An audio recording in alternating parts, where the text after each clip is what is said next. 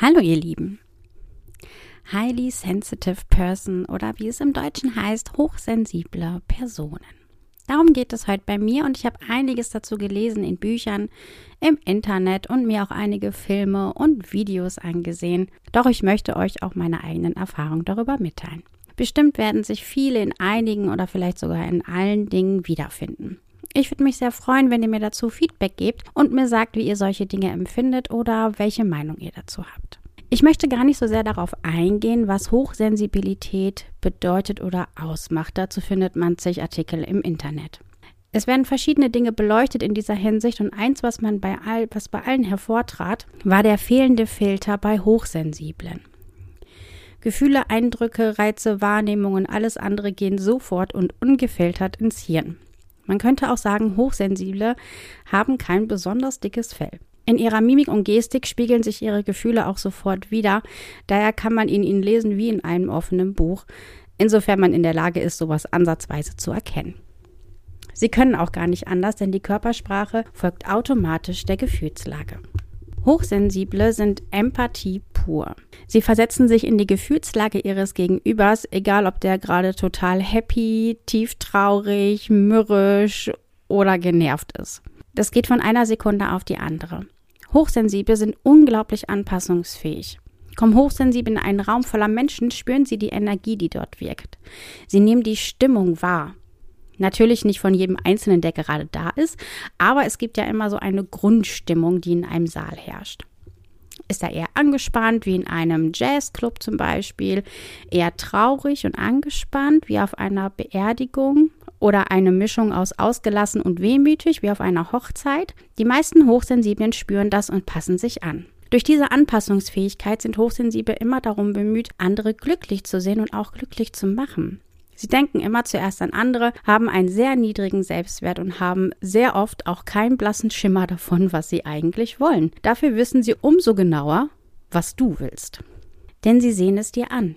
Genauso wie sie eine sehr hohe Trefferquote haben, wenn sie angelogen werden oder wenn jemand nur eine Rolle spielt und eine Maske trägt.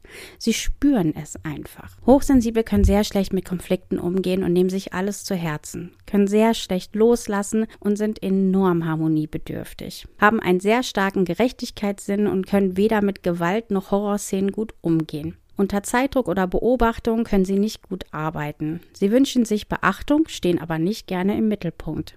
Ihre Sinne sind ausgeprägt wie bei einem Superhelden. Dennoch sind nicht alle Hochsensiblen gleich und sie unterscheiden sich. Manche mögen Menschenmassen, bei anderen ist sowas gar nicht möglich. Das ist bei fast allen so, was die Sinne betrifft. Manche reagieren auf Gerüche sehr stark, andere dafür auf Geräusche. Der nächste kann mit beiden nicht, um, nicht gut umgehen, wieder ein anderer mag Berührung nicht, der nächste liebt sie. Jeder Hochsensible hat seinen eigenen kleinen Stressmix. Übrigens sind ca. 20 Prozent aller Menschen hochsensibel. Also jeder fünfte und man könnte meinen, dass ein Großteil davon Frauen sind. Die sind ja sowieso immer so empfindlich, ne? Aber es ist tatsächlich ungefähr 50-50 aufgeteilt. Wissenschaftlich bewiesen ist Hochsensibilität übrigens nicht. Es gibt Untersuchungen und Studien zum Thema HSP, aber der Begriff wurde erst gegen 1997 geprägt und die Forschung dazu steckt noch in den Kinderschuhen. Ich fand allerdings zwei Tests sehr interessant. Bei dem einen wurden Probanden getestet auf ihr Schmerzempfinden. Vorher haben sie einen Fragebogen ausgefüllt, um zu schauen, ob sie eventuell hochsensibel sind. Alle kamen in einen Raum und haben einen Drücker bekommen. Sie sollten drücken, sobald sie Schmerz verspüren. Alle Menschen, die als hochsensibel hervorgingen, aufgrund des Fragebogens, haben früher gedrückt als die anderen. Und das nicht nur eine Millisekunde früher, sondern wirklich signifikant früher. Bei dem zweiten Test wurden die Probanden in ein MRT geschoben und geschaut, wann deren Gehirn reagiert, welches Areal im Gehirn reagiert und wie es reagiert. Sie haben bestimmte Bilder gezeigt bekommen, teils vom Partner, anderen Menschen mit wütendem Gesichtsausdruck oder mit lächelndem Gesichtsausdruck oder aber auch Gewaltszenen. Also Bilder, die verschiedene Stimmungen auslösen. Bei Hochsensiblen war es nicht nur so, dass schneller Aktivität in bestimmten Gehirnbereichen zu sehen war, sondern auch mehr Aktivität, ausgeprägtere Aktivität und diese auch länger anhielt. Informationen und Reize werden, werden somit also intensiver, stärker und länger verarbeitet. Hochsensible nehmen mehr und anders wahr als andere Menschen. Warum erzähle ich euch den ganzen Kram? Weil ich denke, dass ich auch hochsensibel bin. Wie findet man sowas raus? Ich habe verschiedene Tests gemacht und alle zeigten das gleiche Ergebnis. Aber was für mich noch viel prägender war, war die Art und Weise, wie das alles in mein Leben kam. Ein sehr guter Freund schrieb mir eines Tages und hat mich gefragt, ob ich schon mal was von HSP gehört hätte. Ich dachte zunächst, das wäre eine Musikgruppe oder sowas, da wir uns öfter darüber austauschen und ähnlich ticken, aber er hat mir einen Link geschickt zu einer Homepage. Da war direkt ein Artikel über hochsensible Menschen und ich weiß noch, wie ich in meiner Küche stand, den Artikel las und weinte. Anfangs dachte ich, hey, was macht die Frau in meinem Kopf? Und am Ende war ich total erleichtert, dass es Menschen gibt, die wie ich denken und vor allem fühlen. Seitdem ich denken kann, gibt es einen Satz, der mich immer wieder geprägt hat. Zu viel Gefühl. Mein selbst aufgedruckter Stempel und die Quintessenz daraus, was andere mir über mich sagen. Meine Kindheit und Jugend waren immer wieder geprägt von Sätzen wie Nimm dir das doch nicht so zu Herzen. Sei doch nicht immer so empfindlich. Mach dir nicht so viele Sorgen. Nimm doch nicht immer alles persönlich. Und ich habe das wirklich versucht. Ich habe versucht, nicht immer alles so auf mich einprassen zu lassen, mir keine Sorgen zu machen und mir nicht alles so zu Herzen zu nehmen. Ohne Erfolg. Ich kann es heute noch nicht. Jeder Konflikt, jede Abweichung von meiner Harmonie nehme ich mir unglaublich zu Herzen und lässt mich auch nicht mehr los. Ganz schlimm wird es, wenn ich mich ungerecht behandelt fühle oder sich jemand von mir abwendet, den ich liebgewonnen habe. Das ist mein absoluter persönlicher Horror dann frisst mich mein Gedankenkarussell regelrecht auf, wie ein Teufelskreis, aus dem ich keinen Ausweg finde. In einem meiner absoluten Lieblingslieder gibt es eine Textstelle, die, die sehr gut dazu passt. Darin heißt es, ich lebe mich auseinander, werd mir selbst zur Frage, außerstande, zu mir Ja zu sagen. Besser könnte ich es nicht ausdrücken. Selbst banale Briefe von Ämtern nehme ich persönlich. Es sind ganz normale Standardschreiben, aber da steht mein Name oben drauf. Ich fühle mich persönlich verletzt. Also je nachdem, was halt auch drin steht. Ich beziehe es auf mich persönlich. Ich ziehe mich dann immer sehr gerne zurück. Das war früher noch sehr viel schlimmer. Heute geht es einigermaßen. Ich habe starke Probleme damit, mich abzugrenzen und auch zu spüren, wann ich eigentlich schon gar nicht mehr kann. Ich brauche eigentlich sehr viel Ruhe in meinem, um in meinem Flow zu sein, aber als Alleinerziehende ist das äh, manchmal so eine Sache. Ich nehme meistens immer Kopfhörer und höre Musik, wenn ich mich zurückziehen will. Das nimmt die anderen Geräusche raus und ich kann eher mal abschalten.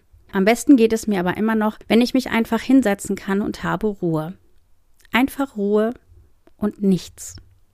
Nur meine Gedanken und ich und vielleicht noch ein Tee dabei. Nicht stundenlang, aber so eine Viertel oder halbe Stunde können schon echt Wunder bewirken. Manchmal brauche ich das auch länger und ich spüre dann richtig, wie alles von mir abfällt. Manchmal weine ich auch, um mein inneres Gleichgewicht wiederherzustellen, aber das ist nicht schlimm, es tut einfach total gut. Ungefähr so, als wenn man seine, seine Wohnung ausmistet und endlich wieder mehr Platz hat. Dann kann es auch wieder vorwärts gehen und ich fühle mich allem gewachsen, was da kommen mag. Ruhe kann bei mir ein, so einiges bewirken. Dafür gibt es auch massig Dinge, die mich stressen. Gerüche zum Beispiel. Parfümerien sind richtig schlimm. Ich rieche die auch im gesamten Einkaufszentrum, auch wenn ich im Keller bin und die Parfümerie ist im ganz oberen Stockwerk. Der Anblick alleine davon lässt mir die Musik von Psycho, von dieser Duschszene aufklingen. Es ist viel zu viel. Ich finde einzelne Gerüche teilweise schon sehr anstrengend. Auch Parf Parfüm an Menschen oder ganz schlimm auch Parfüm an mir, woran ich mich noch nicht gewöhnt habe. Geruch von Essen, was ich nicht mag, empfinde ich auch als sehr negativ. Aber dafür empfinde ich wiederum den Geruch von einem neuen Buch, das man zum ersten Mal aufschlägt, als sehr beruhigend. Wenn ich meinem inneren Frieden einen Geruch zuordnen müsste, der wäre es. Es gibt auch durchaus positive Dinge, die ich mit Gerüchen verbinde. Das hat ja irgendwie jeder, denke ich. Geräusche lösen auch sehr viel aus. Sowohl negative Geräusche wie laute Maschinen, zu laute Musik, wenn der Fernseher zu laut ist, aber auch so kleine Dinge wie ein tropfender Wasserhahn, wenn die Nachbarn zu laut reden oder eine tickende Uhr stressen mich. Bei Kindern ist es eigentlich permanent zu laut für mich. Das wird mir dann manchmal auch schnell zu viel. Habe ich es allerdings in der Hand, die Lautstärke selber zu regulieren, sieht es schon wieder anders aus. Dann kann auch Musik mal etwas lauter werden. Berührungen sind für mich eine ganz spezielle Herausforderung. Es gibt Menschen, die lasse ich sehr gerne an mich ran und dann gibt es noch Menschen, von denen ich nicht berührt werden will. Das sind nicht nur Menschen, die ich nicht leiden kann oder die ich vielleicht abstoßend finde, sondern auch welche, die mir nicht geheuer sind. Menschen, denen ich ansehe, dass wir völlig anders ticken, die kühl sind, abgeklärt, arrogant. Ich hatte mal ein Erlebnis vor ein paar Jahren, da kam ein Vorgesetzter zu mir, stellte sich hinter meinen Stuhl, was ja an sich schon ein absolutes No-Go für mich ist. Ich kann es nicht leiden, wenn Menschen sich hinter mich stellen, und dann hat er aber auch noch seinen Ellenbogen auf meine Schulter gelegt und sich ein wenig abgestützt. Bei mir waren sämtliche Alarmglocken an und ich habe in dem Moment echt nicht gewusst, was ich machen soll. Wir waren nicht alleine im Raum und er hat sich munter mit meinem Kollegen weiter unterhalten, aber ich war wie gelähmt und ich hatte einen Puls von 8000. Er hat mir auch ein Messer in den Rücken rammen können, das wäre ähnlich für mich gewesen. Ich wollte nicht, dass er das macht. Ich hatte auch keine Anzeichen dafür gegeben, dass er das überhaupt darf. Er hatte in meiner Komfortzone überhaupt nichts zu suchen und dann berührt er mich auch noch. Ich habe da lange dran zu knacken gehabt. So lange, dass ich geflüchtet bin und ich habe mich versetzen lassen. Ich kam damit überhaupt nicht klar. Weder auf die Tatsache, dass er es einfach gemacht hat, noch darauf, dass ich in diesem Moment keine klare Grenze gesetzt habe und auch nicht darauf, dass mich die Analyse dessen nicht mehr losgelassen hat, was ich gemacht habe, dass er dachte, das wäre in Ordnung für mich und zusätzlich hatte ich noch Angst davor, dass das wieder passieren könnte. In Gesprächen darüber mit Freunden oder Familie kam dann immer wieder dieses Hack es ab, das war einfach unüberlegt von ihm. Oder na, dem würde ich was erzählen. Oder das typische, mach dir keine Sorgen und wenn es nochmal vorkommt, dann geh zu seinem Vorgesetzten. Das sind alles keine Optionen für mich. Vielleicht wäre es heute für mich eine Möglichkeit, ihn offen darauf anzusprechen und zu sagen, dass das nicht okay für mich ist. Aber früher war es das auf gar keinen Fall. Ich verstehe solche Menschen auch nicht. Wieso fasst er mich an und dann auch noch auf diese Art und Weise? Er hat mich mit seinem Ellenbogen förmlich runtergedrückt. Wollte er mir demonstrieren, dass ich ihm unterlegen bin? Oder hat er den Kontakt zu mir gesucht? Ich bin doch kein Stetisch. Ich kann so ein Verhalten null deuten und es mir auch gar nicht erklären. Ich weiß allerdings, dass mir das heute noch zusetzt, obwohl das nie wieder vorkam. Ich habe allerdings auch auf den Raum verlassen oder bin aufgestanden, sobald er den Raum betreten hat, damit sowas auch gar nicht mehr entstehen kann. Doch auch wenn ich ihn heute mal sehe, zufällig auf der Arbeit, was glücklicherweise sehr selten vorkommt, dann will ich da sofort weg. Ich will auch eigentlich gar nicht mit dem reden oder sonst irgendwas. Kein guten Morgen, kein Tschüss, kein Hallo, kein gar nichts. Ich, ich will da weg. Ist mir zu viel. Genauso wie bestimmte Textilien kann ich auch nicht gut anfassen oder auf der Haut haben. Ein kratziger Pullover oder ein Schal können mich echt aus meinem Wohlgefühl bringen. Genauso wie Bettwäsche aus Polyester, kratzige Handtücher oder Leder. Ja, viele empfinden Leder vielleicht als besonders edel oder sowas, aber ich mag das Gefühl nicht, es anzufassen oder da, da drauf zu sitzen. Irgendwie ist es ist es ja auch immer was Totes, was man da anfasst. Eine Haut, die abgezogen wurde von einem toten Lebewesen. Ist das nicht irgendwie ein bisschen creepy? Sehe ich das als einzige so? Ich weiß es nicht. Allerdings sind Berührung und Körperkontakt, die ich gerne habe, essentiell für mich. Glückshormone pur. Es gibt wohl kein, kein Gefühl für mich, was wirklich entspannender und schöner für mich ist als Körperkontakt zu meinem Partner. Ich brauche das. Und ich brauche unglaublich viel davon. Ich glaube, ich brauche auch sehr viel mehr davon als andere. Das rührt allerdings aus meinen Beobachtungen heraus, also dass ich mehr davon brauche als andere. Denn wenn ich sehe, wie wenig sich befreundete Paare anfassen oder wie selten die sich berühren, frage ich mich immer, was da los ist. Da vergehen teilweise Stunden, ohne dass sie sich anfassen. Und das nicht, weil sie Streit haben oder sonst was. Es ist völlig normal für sie. Also ich weiß ja auch, dass sowas mit der Zeit einfach abnimmt, aber das ist bei mir nicht so, eher im Gegenteil. Umso verbundener ich mich mit jemandem fühle, umso mehr suche ich seine Nähe. Ich beobachte sehr gerne Menschen und nehme solche Dinge sehr oft wahr. Also in welcher Beziehung sie zueinander stehen und was da eigentlich gerade los ist. Ich habe aber auch gelernt, dass man sie besser nicht auf sowas anspricht. Sie kommen von alleine, wenn sie was bereden wollen. Das habe ich in meiner Jugend auch sehr oft festgestellt, denn ich war früher sehr selten auf Partys. Nicht, weil ich nicht eingeladen wurde oder weil es mir zu laut, zu hell, sonst irgendwas war. Nein. Aber meistens kam noch, bevor ich meine Jacke ausziehen konnte, die Frage, können wir reden? Klar können wir. Ich war Kummerkasten für sehr viele und habe tatsächlich fast alle Partys verpasst, weil ich draußen durch die Straßen gelaufen bin und geredet habe mit meinen Freunden und Bekannten. Noch heute höre ich sehr auf den Satz, ich weiß gar nicht, wieso ich dir das alles erzähle. So genau weiß ich das auch nicht, aber es machen viele und, ähm, und haben da auch kein Problem mit. Ich übrigens auch nicht. Ich mag tiefgründige Gespräche, vor allem wenn ich das Gefühl habe, dass ich helfen kann. Als Kind war ich extrem introvertiert und habe selten geredet.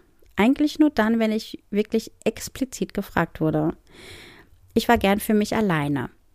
Ich fand Puzzle und Rätsel schon immer faszinierend und habe mich gerne damit beschäftigt. In der Grundschule habe ich dann das Schreiben erlernt und ich habe auch schon immer gerne geschrieben. Als ich so 14, 15 Jahre alt war, habe ich sogar Tagebuch geschrieben und tatsächlich täglich reingeschrieben. Wenn ich mir das heute durchlese, dann steht da hauptsächlich drin, wie ich mich gefühlt habe in bestimmten Situationen. Vieles davon hatte ich völlig vergessen, aber ich muss immer wieder lächeln, wenn ich es mal lese. Pubertät hat ja auch was für sich. Die erste Liebe zum Beispiel. Von ihm steht sehr viel in meinem Tagebuch. Unter anderem auch eine Sache, die mich heute in Bezug auf die Hochsensibilität etwas nachdenklich macht. Mein erster Freund hat mich gerne geärgert, indem er mich mit einem Blick angesehen hat, der eine Mischung aus Wut und purer Bösheit war. Also er hat mich einfach mit seinem bösesten Blick angesehen, den er so machen konnte, und damit sah er wirklich aus wie jemand, der, der verdammt wütend auf mich ist, also so richtig wütend. Ich konnte ihn dann nicht mehr ansehen und musste auf den Boden schauen. Er hat das zum ersten Mal gemacht aus einer Situation, aus einer Situation heraus, und da war es auch schon Spaß, aber es hat mich extrem unsicher gemacht. Ich habe sein Gefühl sofort auf mich bezogen und dachte, ich habe was falsch gemacht. Ich konnte nicht damit umgehen, es, es nicht richtig verarbeiten. Wenn er es später mal gemacht hat, dann hat er mich danach immer sofort in den Arm genommen und mich angelächelt. Aber ich weiß noch, dass dieser Blick mich teilweise sehr aus der Bahn geworfen hat und mich auch beschäftigt hat. Lange, lange, lange. Da wir heute noch bzw. wieder Kontakt haben, weiß ich, dass er das hin und wieder immer noch macht. Er kann es noch genauso gut wie früher und es hat auch immer noch dieselbe Wirkung auf mich. Mittlerweile ist er allerdings verheiratet und als er das bei seiner Frau gemacht hat, war die Reaktion eine völlig andere. Sie hat ihn angesehen und gefragt, was er für ein Problem hat. So unterschiedlich können Reaktionen sein. Ich glaube, Beziehungen sind generell schwierig für Hochsensible. Als ich zu dem Thema recherchiert habe, habe ich sehr viel dazu gefunden, wie Hochsensible sich in Beziehungen verhalten und was sie fühlen. Hochsensible bauen eine extreme Bindung auf. Viele geben sich regelrecht auf für ihren Partner und sehen in ihm oder ihr das persönliche Ideal, eine Art Vorbild. Das ist allerdings meistens bei der Konstellation der Fall, wenn der Partner nicht hochsensibel ist. Sind beide hochsensibel, sieht das schon wieder ganz anders aus.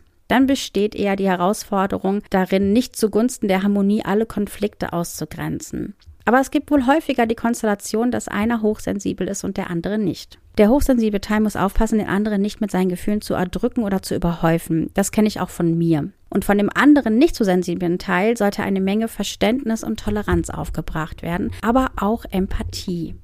Das kann sehr leicht zu Reibereien führen, bis das gut klappt, aber wenn man offen und ehrlich über seine Gefühle reden kann, sollte das kein Problem darstellen. Man darf sie halt nur nichts vormachen und von Anfang an direkt sagen, wenn etwas stört oder zu viel wird. Dementsprechend kann der andere Teil darauf reagieren und so findet man irgendwann eine gemeinsame Lösung, womit beide sich wohlfühlen. Denn fühlt sich der hochsensible Teil irgendwann nicht mehr wohl und hat das Gefühl, dass er nicht verstanden wird, wird er sehr wahrscheinlich gehen. Auch davon habe ich sehr viel gelesen. Bevor ein Hochsensibler verlassen wird, verlässt er definitiv vorher, aus der Angst heraus verlassen zu werden. Also ist wie fast immer eine offene Kommunikation der Schlüssel zum Erfolg. Ich musste auch lernen, dass man mir nur vor den Kopf schauen kann, obwohl meine Mimik und Gestik sehr ausgeprägt ist, aber auch die hatte ich nicht immer. Ich habe viel reflektiert und analysiert und hatte auch eine sehr lange Beziehung, in der ich immer wieder viel Feedback bekommen habe und konnte mich so viel leichter auf Situationen einstellen. Das hat mir unglaublich viel gegeben. Durch meinen geringen Selbstwert, den ich nun mal habe, aber einer sehr lebhaften Fantasie, war es vorher immer so, dass ich mir Situationen ausgedacht habe, die nicht wirklich schön waren. Weder für mich noch für meinen Partner. Und damit habe ich mir vieles erklärt. Wenn man aber nie darüber spricht und sich immer weiter zurückzieht und der Partner auch nie was sagt, dann ist irgendwann alles schwarz gemalt und viel Schönes und Buntes bleibt nicht zurück. Da ist ein reger Austausch wirklich die bessere Wahl. Ich denke, mittlerweile kann ich ganz gut in Worte fassen, wie ich mich fühle und wann es mir einfach zu viel wird und ich Ruhe brauche. Ich achte aber auch meistens viel darauf, Ruhe zu haben oder sie zu bekommen, wenn ich sie brauche. Denn das Gute daran, dass ich rausgefunden habe, was mit mir los ist, hat mir nicht nur ein Du bist okay und es geht anderen genauso Gefühl gegeben, sondern auch einige Lösungen gebracht. Techniken, die leicht anzuwenden sind und die ich auch mal ebenso machen kann, ohne groß Zeit für mich zu brauchen. Also so für zwischendurch mal. Ich habe viel darüber gelesen und so verschieden die Arten der Hochsensibilität auch sind, so verschieden auch die Techniken. Manche haben Atemübungen, andere haben Klopftechniken, was ich sehr interessant fand. Oder aber auch sowas wie Akupressur. Geht alles. Was mir am aller, was mir am allerbesten hilft, sind Gespräche. Tiefgründige Gespräche, die mir helfen, mich selber zu reflektieren. Meditation und Sport sind aber auch recht gut dafür. Worauf ich gerne noch eingehen würde, sind die Gewaltszenen und Horrorfilme. Schaue ich täglich Nachrichten, dann merke ich, wie ich mich immer mehr zurückziehe und die Lasten dieser Welt auf meinen Schultern wirklich lasten. Daher lasse ich das mittlerweile ganz. Wenn ich was unbedingt wissen muss, werde ich das sowieso erfahren und wenn es an der Kasse im Supermarkt ist. Horrorfilme sind für mich so anstrengend wie ein 300 Kilometer Marathon. Also wirklich, das geht gar nicht. Ich weiß, dass, dass ich mit meinem damaligen Freund ab und zu Horrorfilme angesehen habe. Wir haben generell viel Filme geguckt. Das war ein großer, großer Fehler. Ich sitze da und bekomme Angstzustände. Mein Herz klopft die ganze Zeit wie verrückt. Ich, ich, übernehme die Stimmung des Opfers, des Hinterlassenen und des Täters und die ganze Zeit kreisen meine Gedanken, warum macht er das? Wie gehen die Opfer damit um? Sie haben Angst, werden verfolgt, sie flüchten oder versuchen es. Dann kommt wieder der Täter und ermordet weiter, aus welchem Grund auch immer. Er hat Angst, erwischt zu werden, ein neues Opfer, wieder Trauer, Wut, Angst und dasselbe bei mir. Trauer, Wut, Angst, Angespanntheit und so weiter und so weiter. Gruselig. Viele sagen mir dann immer, dass es ja genau darum geht in diesem Film. Es soll ja Emotionen auslösen und genau dieses Herzklopfen. Doch der Unterschied ist, bei mir ist das nicht vorbei, wenn der Film zu Ende ist. Ich habe vor über 15 Jahren beide Teile von Stephen Kings S gesehen. Und ich kann bis heute nicht an rauschenden Godis vorbeigehen und hin und wieder habe ich abends Angst, den Kühlschrank zu öffnen. Und bei jedem Glückskeks denke ich genauso daran. Wer den Film kennt, wird, wird vielleicht wissen, welche Szene ich meine. Genauso wie Hannibal Lecter mich schier zur Verzweiflung gebracht hat, als er langsam der Kamera näher kam und mich Anthony Hopkins Bilder bis heute sofort daran erinnern. Ein Film habe ich mal nach ein paar Minuten sofort wieder ausmachen müssen und das war Wrong Turn. Ganz, ganz gruselig dieser Film und ich würde auch jedem davon abraten, ihn sich anzusehen. Blair Witch Project ist der Grund, warum ich hin und wieder nicht in Wälder gehen kann und schon gar nicht, wenn ich alleine bin. Wenn jemand bei mir ist, habe ich selten diese Angstzustände. Vor allem jemand, der mir wirklich gut tut. Aber wenn ich alleine bin oder ohne Körperkontakt einschlafen muss, dann kommen mir sehr schnell diese Gedanken. Diese Filme verfolgen mich seit Jahren und ich habe nicht das Gefühl, dass das irgendwann aufhören wird. Mittlerweile habe ich eine gute Möglichkeit gefunden, um abends gut einschlafen zu können. Ich habe mir eine Gewichtsdecke gekauft. Damit schlafe ich wirklich sehr viel ruhiger und ich kann die wirklich jedem nur empfehlen. Probiert es mal aus falls ihr schlecht einschlafen könnt. Man braucht zwar etwas, um sich an diese schwere Decke zu gewöhnen, aber wenn das mal passiert ist, dann wirkt die wirklich wahre Wunder. Also bei mir funktioniert's Bombe. Zum Schluss der heutigen Episode möchte ich euch gerne noch mit auf den Weg geben, dass es auch durchaus Vorteile hat, hochsensibel zu sein. Für mich und auch meine Kinder bezeichne ich das gerne als meine Superkraft. Auch wenn ich gerade über die ganzen Nachteile oder negative Aspekte gesprochen habe, so ist jene Schwäche auch gleichzeitig eine Stärke und umgekehrt. Wir reflektieren uns viel selber, neigen zu Perfektion und das nagt ganz automatisch an unserem Selbstwert. Aber dadurch verbessern wir uns auch unweigerlich. Wir sind verdammt gute Zuhörer und können gut nachempfinden, wie sich unser Gesprächspartner fühlt und dadurch gute Tipps geben. Die geübte Sinneswahrnehmung beim Fühlen, Riechen, Schmecken kann in vielen Berufen einen erheblichen Vorteil bringen. Wir nehmen Kleinigkeiten besser wahr und wissen diese auch noch Monate oder Jahre später. Oft kommt es vor, dass sich andere darüber wundern, was für Details ich mir gemerkt habe in bestimmten Situationen oder Gesprächen. Aber das steigert auch die Innigkeit der Beziehung. Hochsensible vertiefen sich gerne in Themen, bis sie alles darüber wissen. Sie beißen sich regelrecht fest, bis jedes Detail erfahren ist. Das kam mir schon oft zugute bei Vorträgen oder Referaten, vor allem dann, wenn ich mir das, The das Thema selber aussuchen konnte. Ich habe eine sehr starke Bindung zu Wörtern und Buchstaben.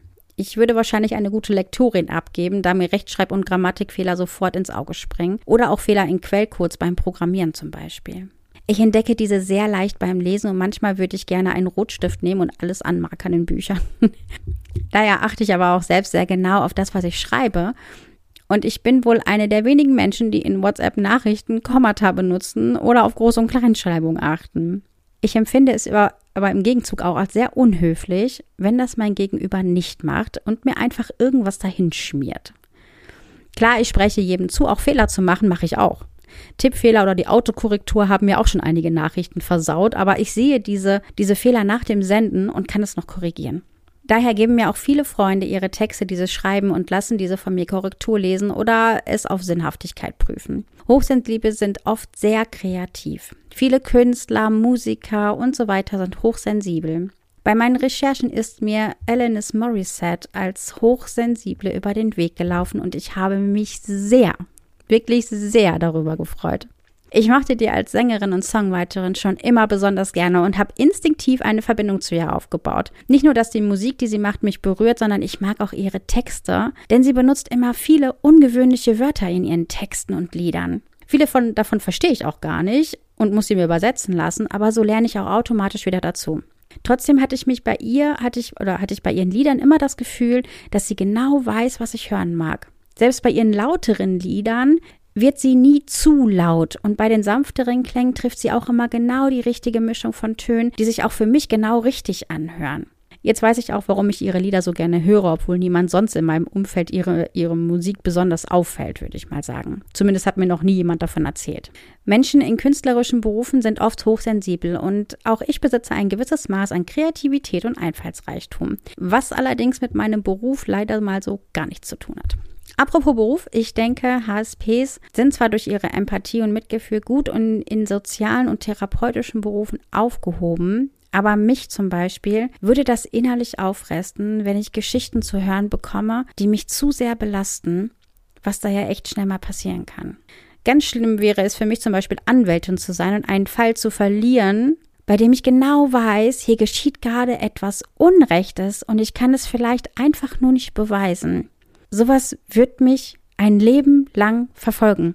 Also Leute, wenn ihr ein HSP seid oder sonst irgendwas, ne, Augen auf bei der Berufswahl. Ich denke, auf die Vor- und Nachteile von Perfektionismus muss ich nicht weiter eingehen, da wird jeder so seine Erfahrung gemacht haben. Ich denke, die Welt braucht Empathie. Die Welt braucht Verständnis. Die Welt braucht Zuhören und die Welt braucht Mitgefühl. Was wäre, wenn sowas plötzlich nicht mehr da wäre? Und auch wenn jetzt vielleicht einige Leute denken, ich wäre ja ein ganz schöner Pingel oder eine Prinzessin, ganz so schlimm ist es im Alltag auf keinen Fall. Viele Dinge finden ausschließlich in meinem Kopf statt.